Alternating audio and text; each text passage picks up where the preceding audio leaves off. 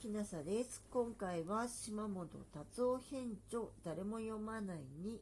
本庁古典文学別件より源氏物語よもぎ府中編です。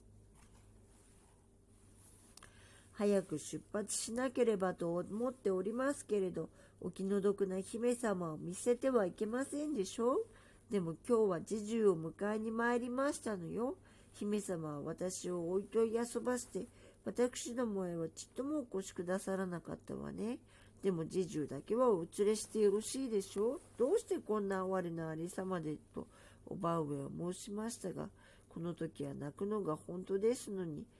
第二の北の方として下校するこれからの道中を心に浮かべて、大層満足そうでした。宮様がご在世の頃、私をつら汚しな女と大思いしてなさったので、私は宮家と疎遠になりましたけれど、これまでだってどうして私がそんな、でも姫様がご自分をやんごとない身分と思っておいでで、その上源氏の君がお通い遊ばすなんて前世の因縁ほども恐れ多いと思っておりましたわ。それで、親しくお使いするのははばかり多いと思いましたの。でも人の軍団でこんなに定めないのですもの。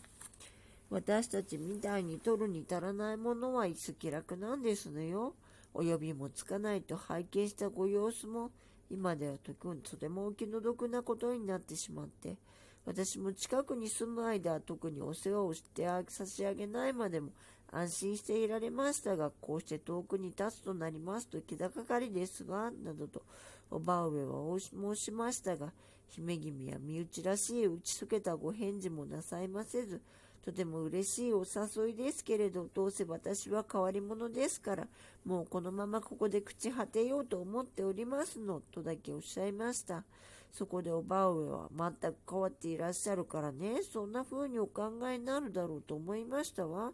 でも亡霊みたいにこんな気味の悪いところに住む人なんて他に読ませんことよ。源氏の君がお手入れをされ、飾り立てて玉のうてなに変わるという楽しい夢でも見あればそれはまた別ですけれども。源氏の君もこの頃は兵部教のお娘、紫の上の他に心を分けいなさる女性もないようですよ。以前、源氏の君が浮かれ心に任せて通っておられた女性方、今はみんな捨てられてしまいましたわ。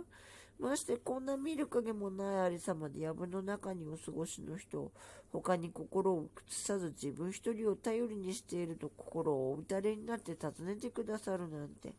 あまりありそうにないことよ、などと、おば上が解き聞かすのを姫君はその通りだわとお思いになり、大層悲しく気力も絶え果ててお泣きになりました。それでも姫君の決心は変わりませんでしたので、おばあ上は一日中いろいろと説得した上で、それでは自重だけでもと人のくれるのにせかされていかしますので、心慌ただしいまま、自重は泣きながら、それでは今日はこんなにおばあ上様がおっしゃいますから、せめて尽くしまでお送りしてまいります。おば上様がおっしゃられたことは本当だと思いますが、姫様が源氏の君を忘れられないのもごもっともと存じますから、中に入った私はつろうございますと小さな声で申しました。今回はここまでです。島本太郎達夫編著誰も読まないに本庁古典文学別件源氏物語紫式部よりよもぎ府中編でした。あなたが聞いていらっしゃるのが夜でしたらよく眠れますようにおやすみなさい。